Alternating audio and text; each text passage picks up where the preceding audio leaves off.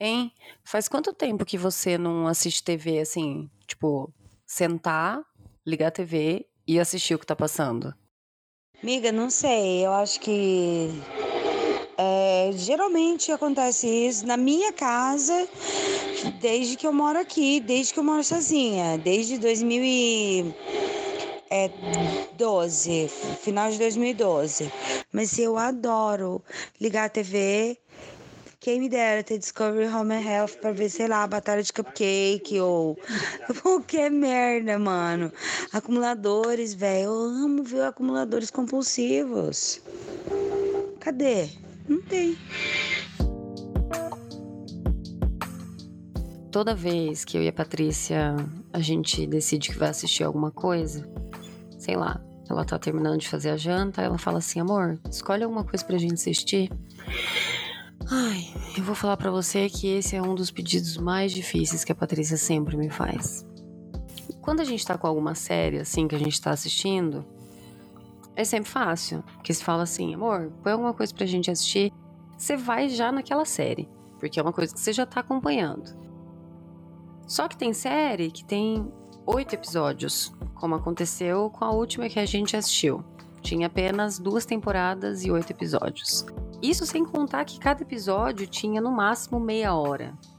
Então eram episódios curtos comparado com outras séries, né? Uma série curta. E a gente começou a assistir uma temporada, de um dia para o outro a gente já terminou e aí começamos a assistir a segunda e acabou. E aí voltamos para esse dilema. Da hora que senta no sofá e fala: "E aí, o que assistir?" E toda vez é um drama, toda vez é um sofrimento, porque a gente nunca sabe o que assistir. E aí a gente fica mais tempo pensando no que quer assistir do que assistindo. Esse negócio de ter um monte de opção do que assistir é um misto de amor e ódio dentro de mim. É óbvio que eu gosto do fato da gente poder escolher e de ter opções para assistir. Mas ao mesmo tempo, é tão difícil ter tanta opção e não poder sentar na frente da televisão e só ligar, sabe, já ter um negócio lá escolhido para mim. Se eu separar uma hora para ver televisão, eu vou passar pelo menos 40 minutos escolhendo o que eu quero assistir. E se nos cinco primeiros minutos aquela coisa nova ali não me pegar, o fato de ter um monte de opção vai me fazer sair daquela e tentar outra, mais cinco minutos em outra e outra. Enfim, esse monte de opção me confunde. Às vezes é muito difícil. E é um saco, é um saco. Todas as vezes a gente faz esse drama. Acho que a gente fica vendo quem fala mais rápido, amor, o que, que a gente vai assistir hoje para nem a outra não ter que passar por esse sofrimento de ter que escolher o que assistir. Amiga, até o começo do ano, em março eu acho, fazia quatro anos que eu não tinha TV. Então assisti, tipo, nossa, muito menos. Aí a gente comprou nossa TV no ano passado, só que foi para assistir Netflix. A vontade ela já existia para assistir futebol, que eu gosto bastante. E daí juntamos o útil agradável. Aí na época que tava passando o BBB, tava rolando umas assistidas, assim. Assisti o Jornal Nacional, a novela e depois o Big Brother. Mas agora acabou o Big Brother, nunca mais liguei. E aí eu fiquei pensando que que eu ando com saudade de assistir televisão. Só assistir, sentar e assistir o que está passando sem saber o que vai passar, sem saber é, se vai vir um jornal, se vai vir um filme, se vai vir um desenho, sem saber de nada, porque antigamente, pelo menos na minha geração, eu acho que a maioria das pessoas assistiu muito TV e a grande maioria também não tinha TV a cabo. Então a gente assistia o quê? A gente assistia é, Globo de manhã e aí à tarde você assistia, tipo, é, SBT para você assistir o Chaves. Ou como é que era aquele? Cruz, cruz, cruz, tchau. Aquele que eu não lembro o nome. Enfim, a gente sabia a ordem dos programas, né? Sabia a hora de mudar o canal e que não sei o que. Tinha toda essa programação assim na cabeça já, né? Pra você acompanhar as coisas que você mais gostava tinha um certo horário assim do dia que não passava nada que você gostava. Era tanto Record, SBT, Globo, que eram os canais que tinha na minha casa, e Band.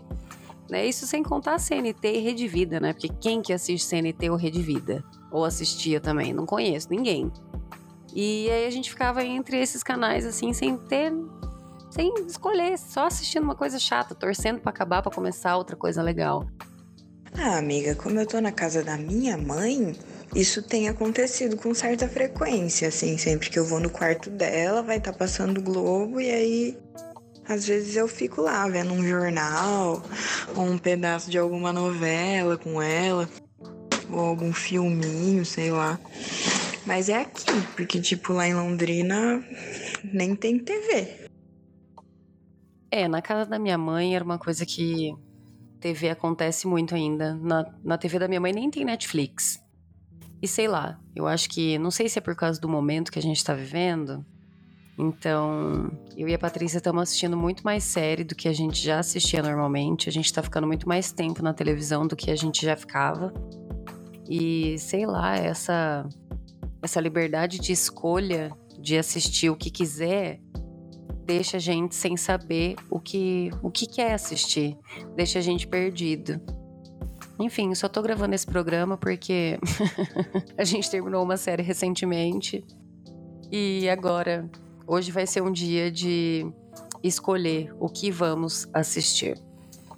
Me desejem sorte.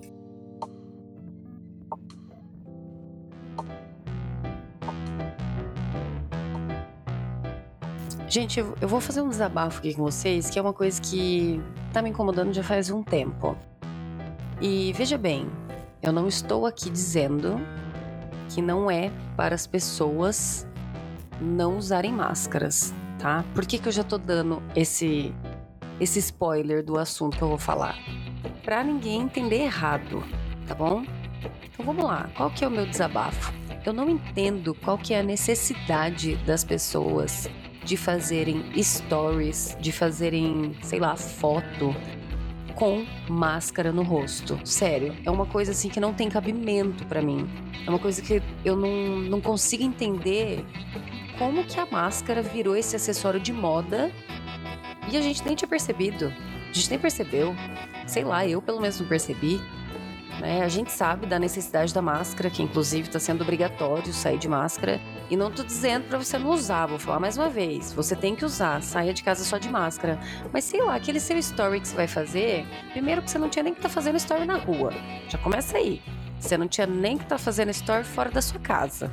Então, já que você vai fazer um story, você não pode esperar você chegar do lugar, você voltar de onde você foi, sei lá, se você estava trabalhando, se você saiu por necessidade mesmo, ou se você foi dar um rolezinho de besta aí com teus amigos, mas não, não dá para esperar mais uns cinco minutinhos você chegar na sua casa, você chegar no lugar que você estava indo, tirar a máscara para poder fazer uma foto Gente, eu não consigo entender qual que é essa vibe de fazer carão de máscara. Ai, não sei, não sei. É um momento tão bosta que a gente tá vivendo de ter que ser obrigatório a gente usar máscara. E a gente sabe da necessidade e da importância que ela tem, mas não entendo esse lance de achar legal fazer foto de máscara. Desculpa, gente, é só um desabafo meu aqui, porque eu não consigo aceitar a máscara como um acessório da moda ainda. Não consigo aceitar isso em foto, não sei. Não dá para mim, é, de, é demais.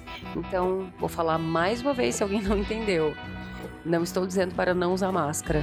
Eu só estou tentando entender qual que é essa vibe de tentar achar que a foto fica legal com a máscara ou não. Enfim, gente, também foda-se. Se você quiser tirar foto com máscara ou sem máscara, é uma questão sua, né? Eu posto o que eu quero no meu Instagram, você também tem todo o direito de postar o que você quer no seu Instagram. Então desconsidera todo esse áudio. Seja feliz com máscara, nas fotos ou não. Mas não esqueça, use máscara.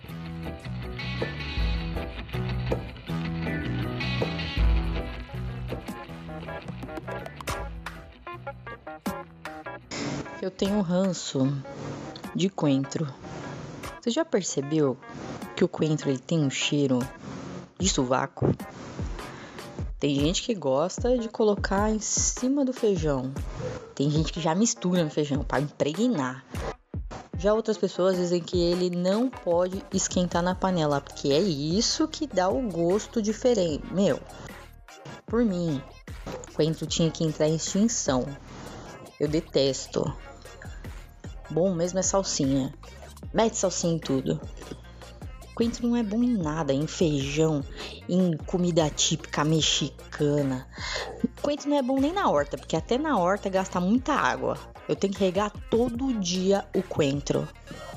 Porque aqui na minha casa, né, a mulher come.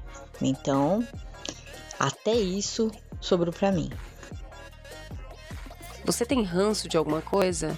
Me manda esse áudio, me manda o minuto do ranço que você pode aparecer aqui também. Me acompanha nas redes, me manda seu áudio lá no Instagram, arroba eu, Zuka. Tchau.